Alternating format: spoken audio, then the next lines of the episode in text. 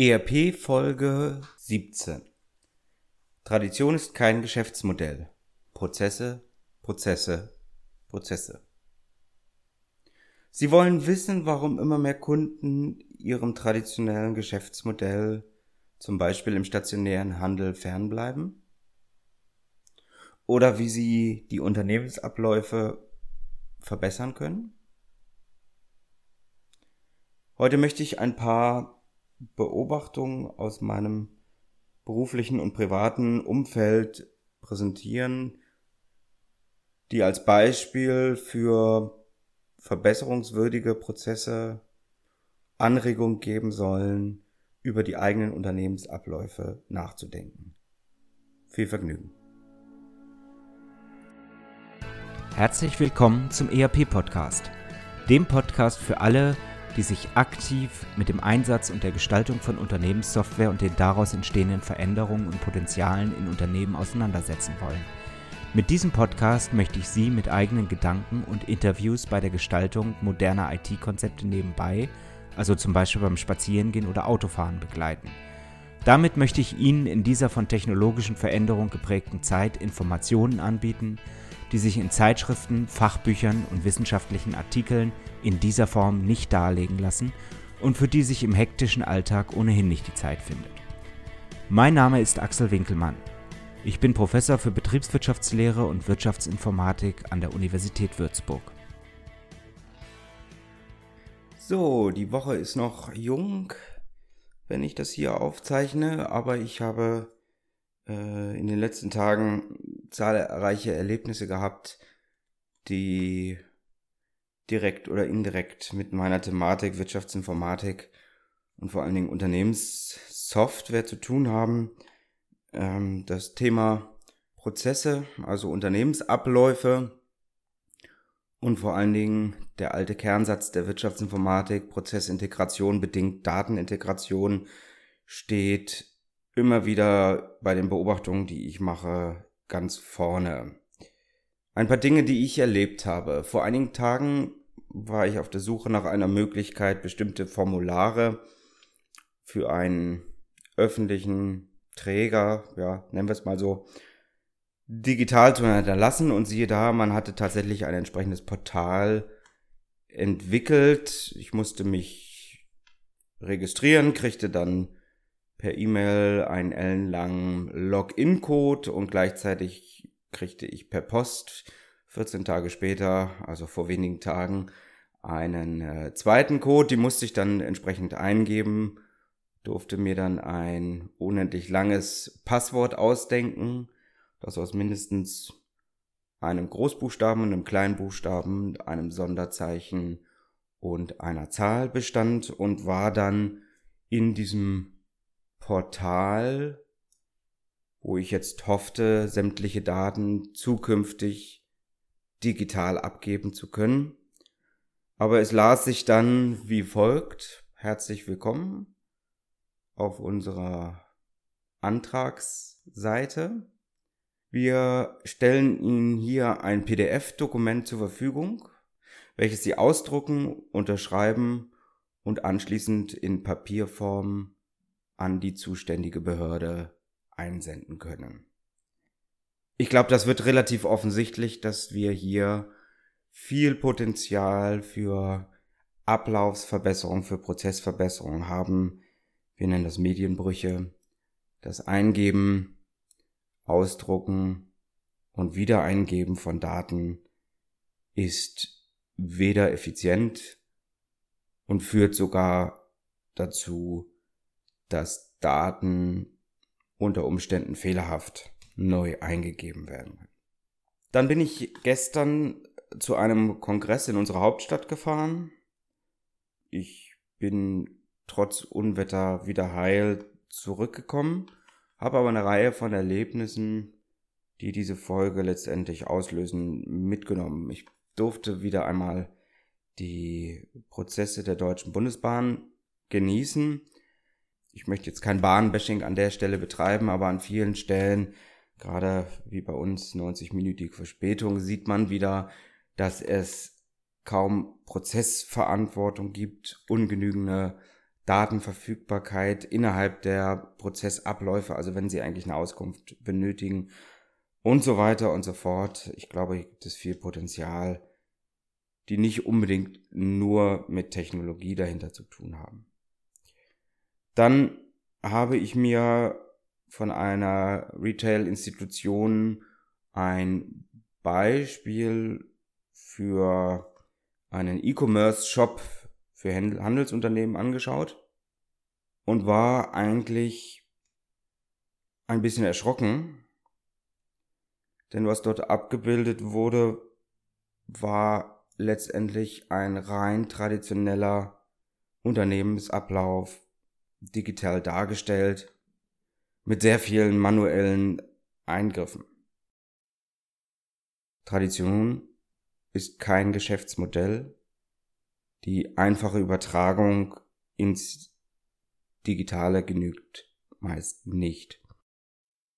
Das ging schon los, dass in diesem Beispielfall ein Produkt gewählt wurde, was für den dahinterliegenden Shop und das Warenwirtschaftssystem eigentlich gar nicht geeignet war, denn wir hatten ein Produkt, sagen wir T-Shirts, was typischerweise ein Variantenprodukt ist. Das heißt, wenn Sie ein T-Shirt digital in Ihrer Warenwirtschaft, in Ihrem ERP-System anlegen, dann wollen Sie natürlich nicht für jede Größe und für jede Farbe des T-Shirts alle Daten, alle Bilder und so weiter neu anlegen, sondern Sie wollen nur sagen, es ist die Variante Größe S, Größe M, Größe XL, was auch immer, dieses Produktes. Und Sie müssen natürlich abspeichern, wie viele, also die Quantität Produkte Sie der jeweiligen Variante noch zur Verfügung haben. Ja, das habe ich übrigens häufiger auch in der Praxis erlebt, dass viele Unternehmen eine ungenügende Warenwirtschaft, ein ungenügendes Warenwirtschaftssystem betreiben, weil sie in ihrem Geschäftsmodell plötzlich Variantenartikel haben, die sie eigentlich gar nicht in dem System richtig abbilden können. Da wird dann für jeden, für jede Farbveränderung des Produktes eine eigene Artikelnummer gepflegt mit den entsprechenden Nachteilen, dass ich eigentlich sämtliche Daten über das Produkt neu anlegen muss. Wenn ich E-Commerce betreibe, dann muss ich mir natürlich vor allen Dingen Gedanken darüber machen, wie ich das besser machen kann als in der Offline-Welt, wie ich Prozesse schneller, effizienter, weniger manuell machen kann. Und das hat viel natürlich mit Datenintegration zu tun. Das hat viel mit Algorithmen zu tun. Denken Sie zum Beispiel an das Thema Rückabwicklung. Müssen Sie wirklich bei jedem Kunden jedes Produkt, was zurückkommt, bis ins letzte prüfen? Wie gehen Sie mit E-Mails um? Wie sprechen Sie mit dem Kunden? Wie standardisieren Sie das Ganze? Ich habe E-Commerce-Unternehmen kennengelernt, die sich eigene Entscheidungsmatrizen aufgebaut haben, wo der Mitarbeiter in diesem Prozess der Rückabwicklung nur noch 10, 20 Sekunden für eine Kundenantwort benötigt, weil er alle Textbausteine je nach Kanal, über den die Rückabwicklung erfolgte, bedienen kann und so innerhalb kürzester Zeit entscheiden kann, was mit dem Produkt passiert, wie es behandelt werden soll und was der Kunde als Antwort bzw. als Transaktion erhält. Ein weiteres Beispiel ist die automatische Verbuchung. Der Kunde bestellt über die Integration moderner Zahlungsdienste können direkt die Kundendaten in den Shop hineingezogen werden. Der Kunde muss also im Idealfall noch nicht einmal mehr Kundendaten eingeben. Und sämtliche Prozesse, die dann ablaufen und die nicht mit der physischen Ware einhergehen, können im Prinzip automatisch laufen. Das heißt, die Lieferbestätigung von den Versanddaten über das Labeling, der Abgleich mit dem Zahlungseingang und die automatische Verbuchung von einem Großteil der Rechnungen mit den entsprechenden Buchungsdaten der eigenen Buchhaltung. Hier sind Potenziale, die sich in der Offline-Welt nur sehr begrenzt nutzen lassen, aber in der digitalen Welt natürlich dazu beitragen, dass die Kosten deutlich gesenkt werden können. Meine Mitarbeiter hatten mir für die Reise ein günstiges, aber gutes Hotel gebucht und da war ich dann mit meinen Prozessen fast schon wieder versöhnt, denn ähm, auch wenn der Eincheckprozess nicht ganz reibungslos funktionierte, war zumindest das Einloggen in das Hotelzimmer und das Auschecken komplett automatisiert, denn es gab nur noch einen Code, der für eine bestimmte Zeit gültig war und irgendwann konnte man das Zimmer verlassen und musste keine Schlüssel abgeben, musste sich nicht an der Rezeption abmelden, was, wenn Sie die langen Schlangen in manchen Hotels beim morgendlichen Abreisen kennen, durchaus sehr angenehm sein kann. So, jetzt habe ich mir überlegt für die heutige Folge, um so ein paar Dinge im Prozessbereich deutlich zu machen. Ich greife mir mal eine Branche raus. Ob das jetzt für Sie eine relevante Branche ist, kann ich nicht beurteilen, aber der Sommer steht vor der Tür und ähm, die Baumarktzeit ist damit eingeläutet. Vor einigen Tagen traf ich auf eine neue ERI-Studie über den Erfolg von Online-Baumarkt-Shops. Und ich dachte mir, ich greife das Thema einfach mal anhand einiger persönlicher Erfahrungen auf und diskutiere so ein bisschen, warum eigentlich diese Online-Shops so beliebt sind. Damit gehe ich jetzt nicht durch sämtliche Vorteile der Prozessreorganisation, der Möglichkeiten von Datenintegration bezogen auf Prozesse, aber ich gebe Ihnen ein paar Anregungen, die vielleicht für den einen oder anderen interessant sein können. Warum sind Online-Shops in diesem Bereich so interessant? Ein persönliches Erlebnis, Bestellung großer Warenmengen. Das lässt sich jetzt mittlerweile in der Offline-Baumarktwelt online vorbestellen. Es wird also vorkommissioniert, Sie müssen nicht darauf warten. Und dann werden sie durch den ganzen Laden, das sind mittlerweile ja durchaus einige hundert, wenn nicht tausend Quadratmeter, geschickt zum anderen Ende des Shops, wo sie die Ware im Lager abholen können, vorkommissioniert. Bei mir waren es drei von diesen Schiebewagen, die sie dann durch den ganzen Laden zurückschieben dürfen zur Kasse und sich dort in die lange Kassenschlange einreihen dürfen. Nur zwei Beobachtungen, die aber letztendlich viel mit der Online-Welt gemeinsam haben. Denn wenn das Produkt austauschbar ist und Sie es online genauso bestellen können und sich liefern lassen können wie offline, wo ist dann der Vorteil des Offline-Ladens? Es gibt in unserem Wissenschaftsbereich eine Methode, die nennt sich E-Service Blueprinting.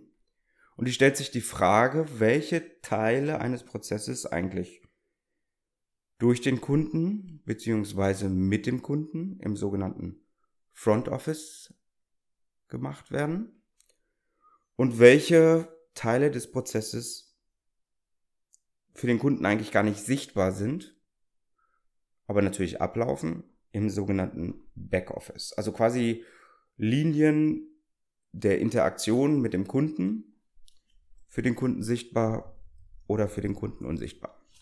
Nehmen wir ein Produkt, sagen wir Türen und ähm, oder nehmen wir noch ein anderes Produkt, nehmen wir ein Laminat, das ist austauschbar. Sie müssen es nicht unbedingt anfassen, wenn Sie wissen, was Sie wollen. Den Offline-Weg habe ich Ihnen gerade beschrieben. Im Online-Bereich würden Sie das Produkt aussuchen. Sie würden bei einer vernünftigen Integration zum Beispiel mit PayPal das Produkt direkt bezahlen, sodass Ihre Kundendaten direkt hinterlegt sind. Ja, und von dem Rest des Prozesses würden Sie eigentlich gar nichts mitbekommen, weil er im Hintergrund abläuft. Und nur noch bei Ihnen aufschlägt, weil zwei Tage später oder einen Tag später der Lieferdienst Ihnen die zwei Paletten mit Laminat zusenden oder zustellen würde. In der Offline-Welt müssen Sie all diese Prozessschritte im Front-Bereich, also in unmittelbarer Erlebniswelt des Kunden, durchleiden und durchleben. Fragen, wo Sie das Produkt abholen können, zum Lager hinlaufen, das Produkt selbst durch den ganzen Laden bewegen, an der langen Kassenschlange anstehen, das Produkt bezahlen, in ihren eigenen Wagen legen und nach Hause fahren. Natürlich hat die Offline-Welt Vorteile, weil wir das Produkt anfassen können, wir können über das Produkt sprechen. Aber es gibt zahlreiche Nachteile, die eigentlich gar nicht sein müssten. Wenn man sich überlegt, was man aus der Online-Welt, also aus dem Spiel mit Front Office, Back Office, vielleicht auch für die Prozesse in der Offline-Welt, im stationären Handel lernen kann.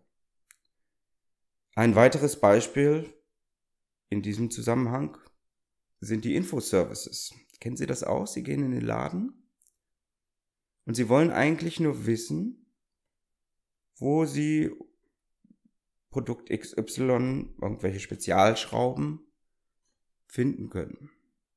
Und ganz lange sehen sie gar keinen Verkäufer. Und dann endlich sehen sie einen und der ist auch gerade frei.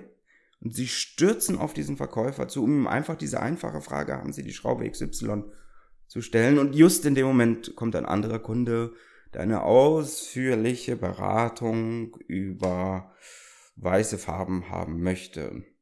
Zehn Minuten, 15 Minuten und sie warten darauf, dass sie dem Verkäufer, der sich also auch nicht aus diesem Gespräch loggen lässt, diese simple Frage stellen können. Wenn sie überhaupt einen Verkäufer finden. Das ist ein typisches Beispiel aus traditionellen Geschäftsmodellen. Wenn wir in andere Branchen reingucken, zum Beispiel in Callcenter-Bereiche, dann werden Sie feststellen, dass es nicht den Verkäufer gibt, sondern dass es mehrere Ebenen von Informationsdiensten gibt. Also wenn Sie ein Problem mit dem Handy haben, rufen Sie dort an und ganz am Anfang bekommen Sie eigentlich einen sehr, sehr günstigen Mitarbeiter, der zunächst einmal eine Vorklassifikation übernimmt, der Standardfragen sofort beantworten kann. Ja, also mein Handy ist kaputt. Ja, haben Sie denn das richtig aufgeladen? Ist die Batterie richtig rum drin? Was ist mit der SIM-Karte? Ganz einfache Fragen, die er anhand eines vorgefertigten Skriptes beantworten kann. Übertragen auf den Baumarkt würde das bedeuten, es gibt Leute, die können Ihnen die Frage, haben Sie das Produkt XY, sofort beantworten. Wenn Sie diese Verkäufer natürlich vermischen mit Verkäufern, die intensive Auskunft geben können, dann ist das schön für denjenigen, der eine intensive Auskunft haben will. Der andere, der aber einfach nur wissen will, ob das Produkt da ist, wird vielleicht beim nächsten Mal in einen Online-Baumarkt gehen, weil er dort diese Auskunft nicht benötigt, denn es gibt ein Suchfeld, da kann er das Ganze einfach eintippen und innerhalb von Sekundenbruchteilen hat er die gleiche Auskunft, für die er im Baumarkt 10, 15 Minuten warten muss. Weiteres Beispiel. Das Thema Inventur. irgendwann hatte ich in einem dieser Baumärkte mal die Notwendigkeit, eine bestimmte Farbe nachzukaufen und ich ging dann in das entsprechende Regal und stellte fest, dass sämtliche Farbtypen dort sind. Aber genau die Farbe, die ich benötige, die war nicht da. Und die Verkäuferin guckte in ihr System und sagte, es muss aber da sein. Sag ich, es ist aber nicht da. Ja, dann muss es automatisch, wird es dann nachgeliefert, sagte mir die Verkäuferin. Kommen Sie nächsten Dienstag nochmal wieder. Also bin ich wieder weggefahren. Ich brauchte ja diese bestimmte Farbe und bin dann am nächsten Dienstag wiedergekommen. Gleiches Spiel, die Farbe war nicht da. Es muss aber da sein, nach Blick in das Warenwirtschaftssystem. Ja, das Spiel haben wir zwei, dreimal gespielt. Ähm, das ist das Problem, wenn in der digitalen Welt andere Daten zur Verfügung stehen, als in der physischen Welt tatsächlich da ist. Ja, also die Verschränkung von physischem Produkt und virtuellen Daten ist essentiell. Ich kenne Unternehmen, die müssen leider alle ein, zwei Monate eine völlige neue Inventur machen, weil die Lagerbestände überhaupt nicht zu dem mehr passen, was in der virtuellen Welt in ihrem Unternehmenssoftware-System abgespeichert ist.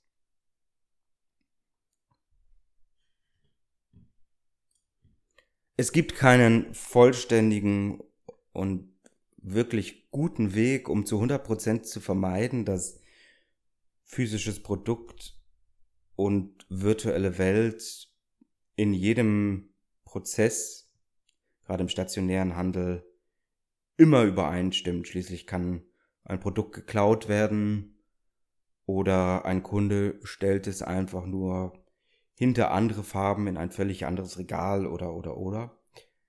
Allerdings gibt es mir zu denken, wenn der Kunde zwei oder dreimal nach dem Produkt fragt und jedes Mal die Auskunft erhält, müsste aber da sein und die Verkäuferin, der Verkäufer überhaupt gar keine Möglichkeit hat, im Warenwirtschaftssystem zu hinterlassen, dass hier offensichtlich nachgeschaut werden muss, was mit diesem Produkt nicht stimmt oder in Ordnung ist.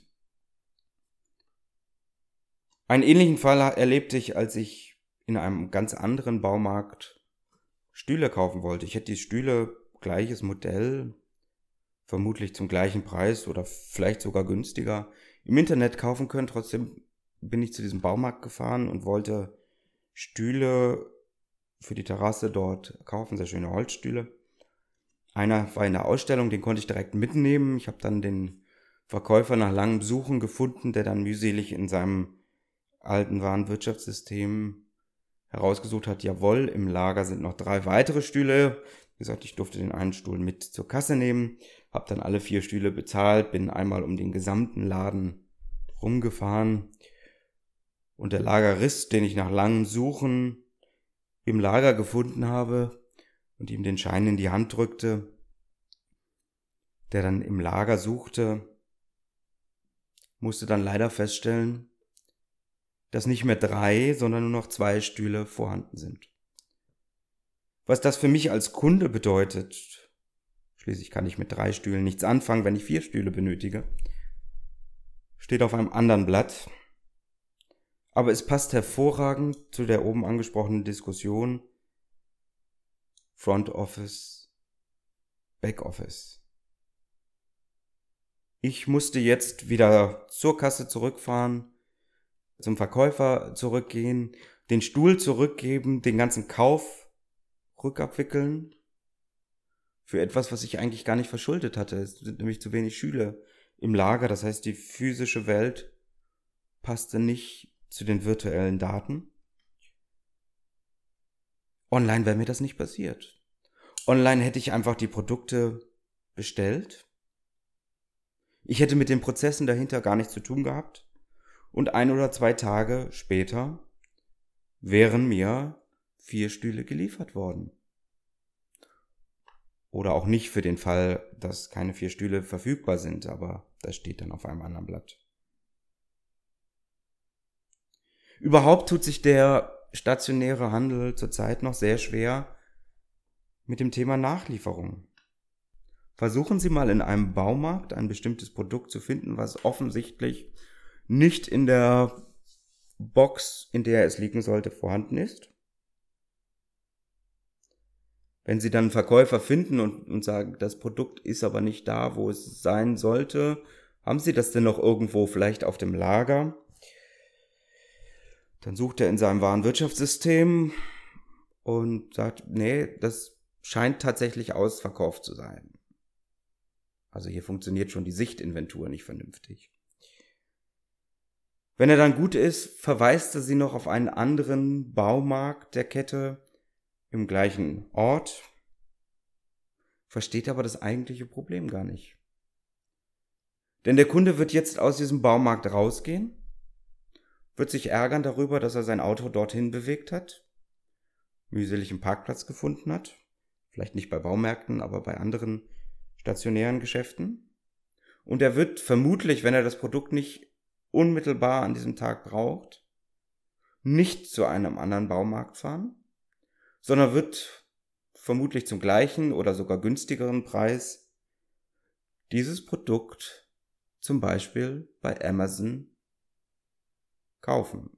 Und es ist am nächsten Tag bei ihm zu Hause. Er muss sich nicht mit weiteren Verkäufern und den gesamten Prozessabläufen herumschlagen. So verliert der stationäre Einzelhandel seine Konsumenten. Vor einiger Zeit hatte ich bei einem großen Online-Versender ein recht teures Produkt gekauft und dieses Produkt kam leider überhaupt nicht bei mir an. Das machte mich ein bisschen nervös, denn der, der Online-Dienstleister hatte bereits das Geld von meinem Konto abgerufen, also rief ich bei der Hotline sofort an und ähm, ich hatte dann einen sehr freundlichen Mitarbeiter dran, sagte der Winkelmann, das ist doch überhaupt gar kein Problem. Wir versenden Ihnen das Produkt einfach nochmal. Das ist morgen wieder bei Ihnen. Sag ich, Moment, ähm, muss ich jetzt nicht erstmal nachweisen, dass das Produkt überhaupt nicht bei mir angekommen ist? Da sagt der freundliche Mitarbeiter, Herr Winkelmann, Sie sind bereits seit 2001 bei uns Kunde und sie haben nicht wirklich Reklamationen bei uns. Wir haben nie Probleme mit ihnen gehabt. Warum soll ich jetzt davon ausgehen, dass sie uns an dieser Stelle betrügen? Ich sende ihnen jetzt das Produkt raus. Zufriedenheit ist Leistung minus Erwartung. Ein letzter Punkt. Meine Frau hat gerade ihren Friseur gewechselt. Nicht, weil sie mit dem alten nicht zufrieden war, aber weil wir zwei kleine Kinder haben, die es mit meinen Terminen zu koordinieren gilt und es nicht ganz einfach ist, einen Friseur anzurufen, der zu bestimmten Zeiten noch freie Termine hat, gleichzeitig aber sämtliche anderen Terminkalender im Blick zu haben. Der neue Friseur hat diesen Teil seines Prozesses ausgelagert. Der Kunde kann nun direkt online sehen, welche Termine frei sind und kann ganz in Ruhe dann, wenn es ihm passt, wenn der Partner vielleicht zu Hause ist, einen Termin auswählen und schafft sich auf diese simple Art und Weise völlig Neue Kunden. Tradition ist kein Geschäftsmodell, eine simple Übertragung ins Digitale genügt nicht. So, für heute soll es das gewesen sein. Ich hoffe, Sie haben ein paar neue Erkenntnisse gewinnen können. Wie immer, ich freue mich, wenn Sie Kommentare, Fragen an uns richten Unsere Webseite www.erp-podcast.de steht Ihnen selbstverständlich mit weiteren Ressourcen, Informationen zur Verfügung. In diesem Sinne, keep connected, herzlichst, Ihr Axel Winkelmann. Ihnen hat der ERP-Podcast gefallen und Sie konnten wertvolle Erkenntnisse gewinnen? Dann würde ich mich über eine Bewertung auf iTunes freuen, damit auch andere von diesem Podcast erfahren können. Eine Anleitung für die Bewertung finden Sie auf www.erp-podcast.de. Dort finden Sie auch weitere Hinweise, Links und Aktualisierungen zu dieser Folge. Das war der ERP-Podcast für alle, die sich aktiv mit dem Einsatz und der Gestaltung von Unternehmenssoftware und den daraus entstehenden Veränderungen und Potenzialen in Unternehmen, losgelöst von Fachzeitschriften, Büchern und wissenschaftlichen Veröffentlichungen, zum Beispiel beim Spazierengehen oder Autofahren, auseinandersetzen wollen. Mein Name ist Axel Winkelmann. Ich bin Professor für Betriebswirtschaftslehre und Wirtschaftsinformatik an der Universität Würzburg.